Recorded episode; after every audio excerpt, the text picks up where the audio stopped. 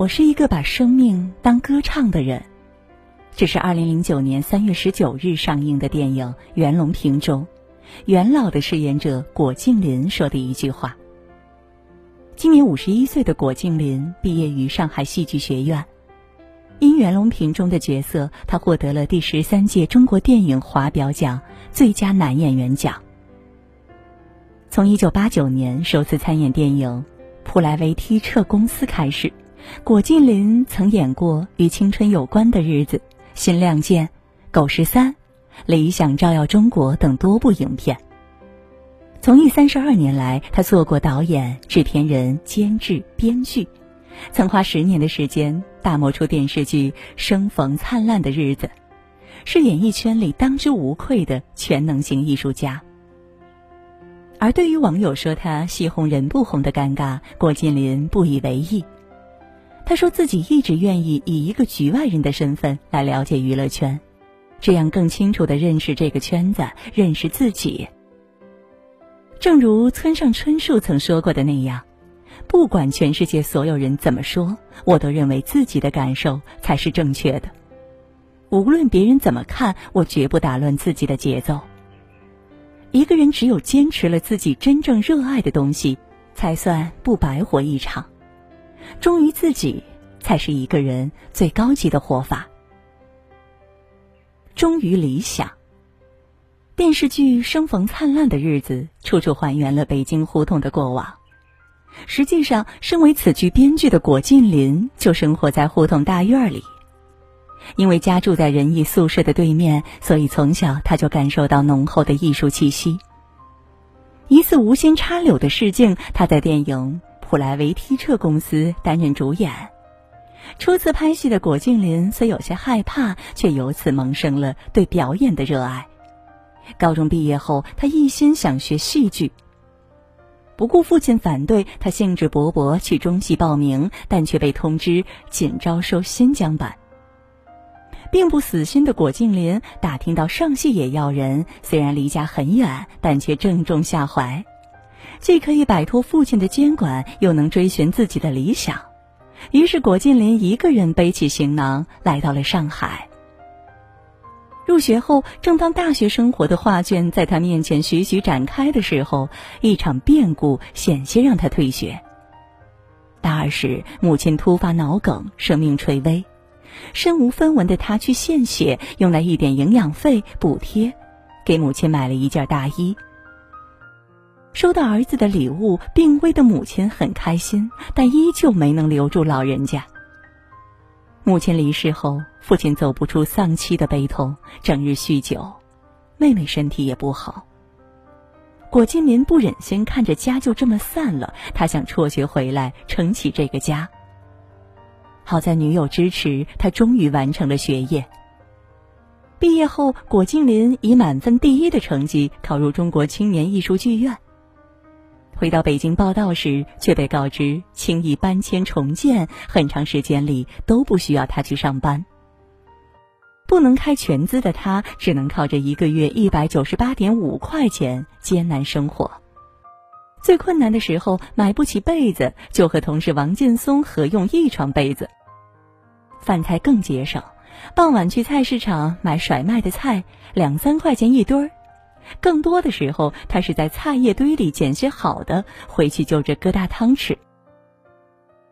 我的前半生中有句台词说得好：“路要自己一步一步走，苦要自己一口一口吃，抽筋扒皮才能脱胎换骨。除此之外，没有捷径。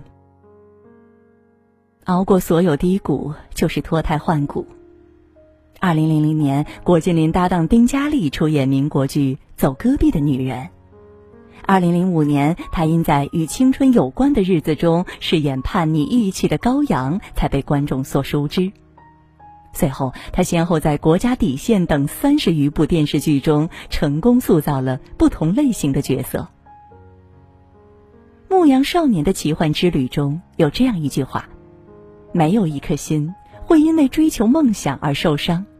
当你真心渴望某样东西时，整个宇宙都会来帮忙。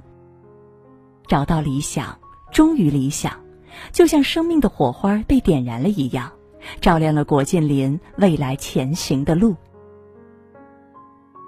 忠于爱情。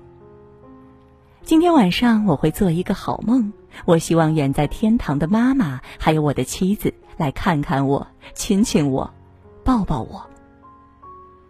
二零零九年，果敬林获得第十三届中国电影华表奖最佳男演员奖，人生第一次获得如此大奖，可这个喜悦却不能与自己的至亲至爱分享。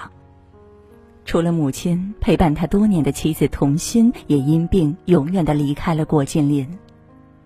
他和童心相识于校园，因有着共同的兴趣爱好，成为了恋人。大学时，两人虽不在同一所学校，却依旧十分相爱。后来母亲去世，郭晋林悲伤的不能自已，想要退学照顾父亲和妹妹。可童心知道郭敬林对戏剧的追求，知道他是付出了多少努力才能得偿所愿。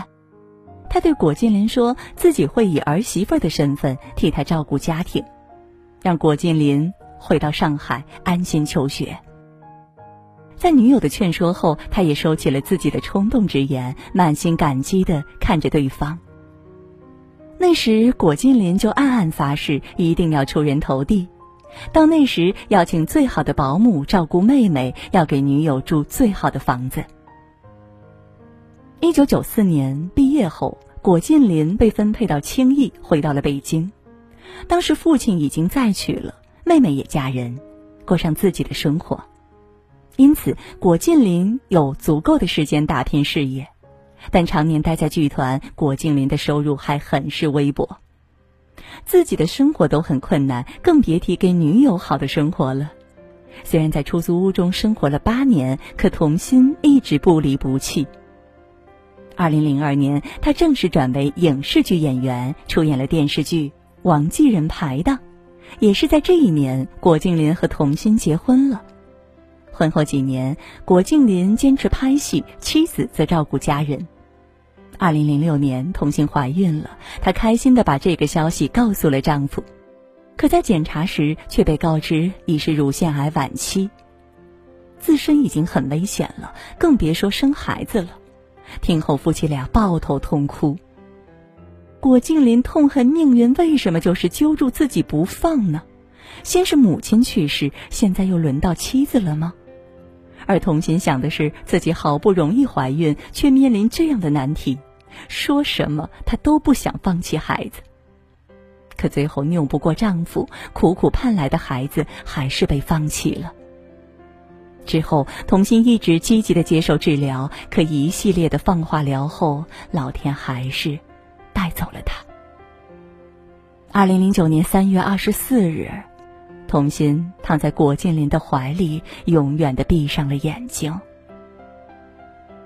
如今已是童心离开的第十二个年头，一直单身的他经常会回想起妻子在自己怀里去世的画面。他不能忘记，也不想忘记，是谁在自己最艰难的时候不离不弃？是谁替自己为家里人尽孝心？余生很短，别让思念太长。午夜梦回之际，他痴痴地说：“等忙完这一生。”我就来看你。忠于角色。京西袁隆平院士逝世的消息，郭敬林的内心无比沉痛。他说：“这种感受就像是失去了家人一样。”而回想起当时饰演袁老师的情景，他依然记忆犹新。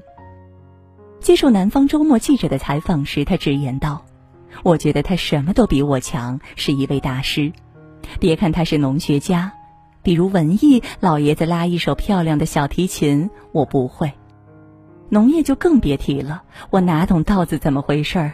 早些年麦子和稻子都分不清呢。最后，唯一支撑我的是什么呢？人家什么都比我强，但有一样比不过我，演戏我比他强，那就演吧。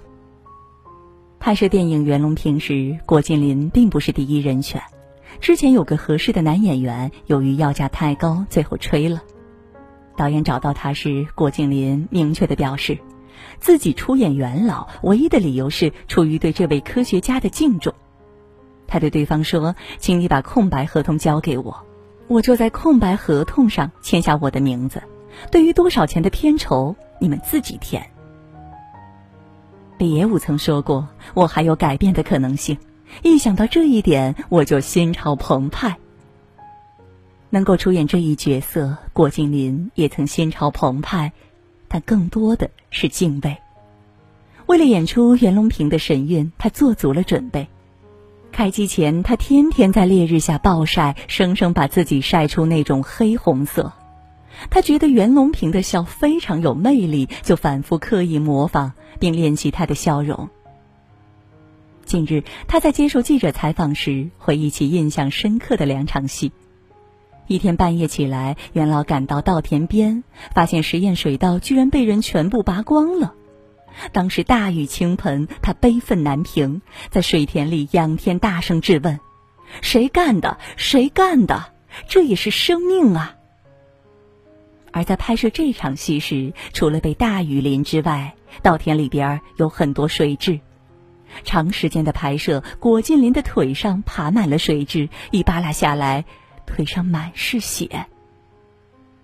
还有一场戏是外国女记者采访袁老，问他是什么支撑着走过这段路程的。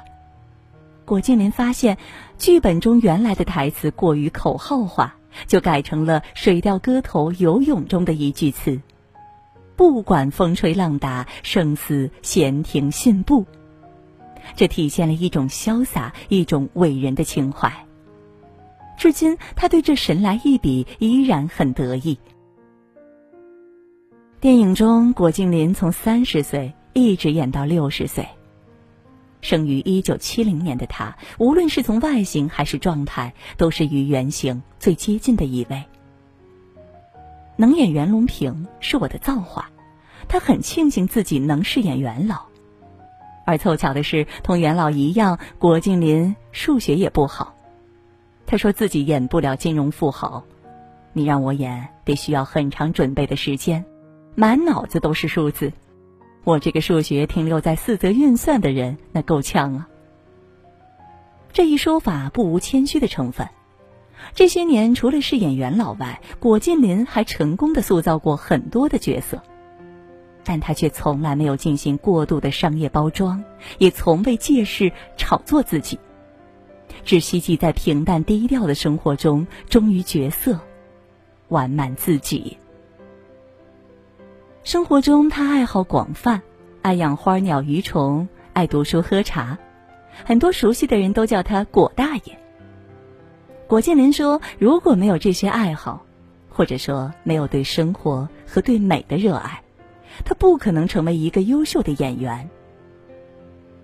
希腊阿波罗神庙的庙柱上刻了这样一句人生箴言：“认识你自己。”果精林认为，每个人都需要给自己留一点仰望星空的时间，留点时间，留给自己，只为给予自己一个机会，能够满怀爱意的发现，并挖掘自己，爱自己。欣赏自己，珍视自己。